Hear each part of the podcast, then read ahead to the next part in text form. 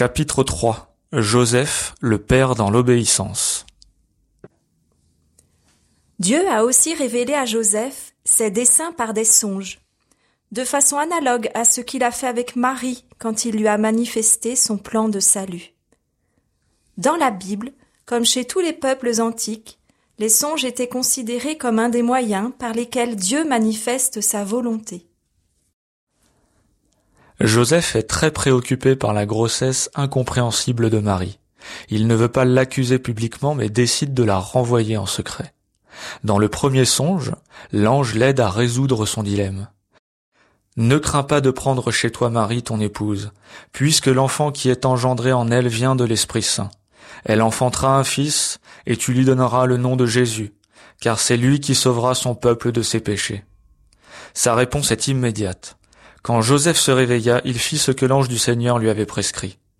Grâce à l'obéissance, il surmonte son drame et il sauve Marie. Dans le deuxième songe, l'ange demande à Joseph Lève-toi, prends l'enfant et sa mère, et fuis en Égypte. Reste là-bas jusqu'à ce que je t'avertisse, car Hérode va rechercher l'enfant pour le faire périr. Joseph n'hésite pas à obéir sans se poser de questions concernant les difficultés qu'il devra rencontrer. Il se leva dans la nuit, il prit l'enfant et sa mère, et se retira en Égypte, où il resta jusqu'à la mort d'Hérode.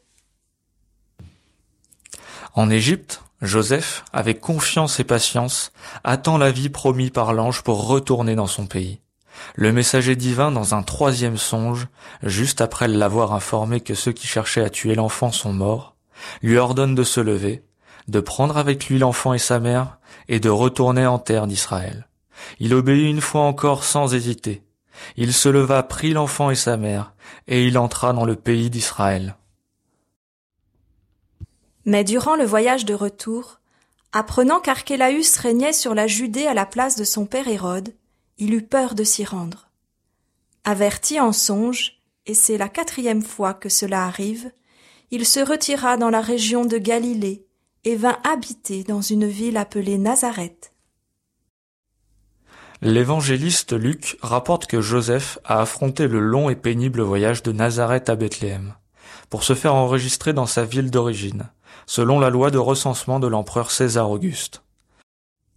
Jésus est né dans cette circonstance. Il a été inscrit au registre de l'Empire comme tous les autres enfants. Saint Luc, en particulier, prend soin de souligner que les parents de Jésus observaient toutes les prescriptions de la loi.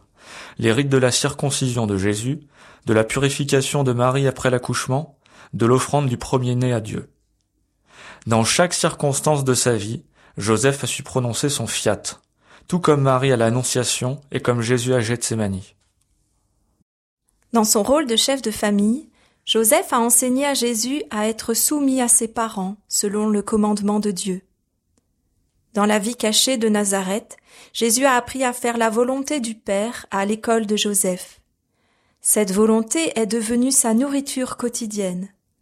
Même au moment le plus difficile de sa vie, à Gethsemane, il préfère accomplir la volonté du Père plutôt que la sienne, et il se fait obéissant jusqu'à la mort de la croix. C'est pourquoi l'auteur de la lettre aux Hébreux conclut que Jésus apprit par ses souffrances l'obéissance.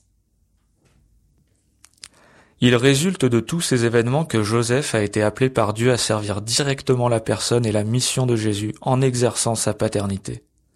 C'est bien de cette manière qu'il coopère dans la plénitude du temps au grand mystère de la rédemption et qu'il est véritablement ministre du salut.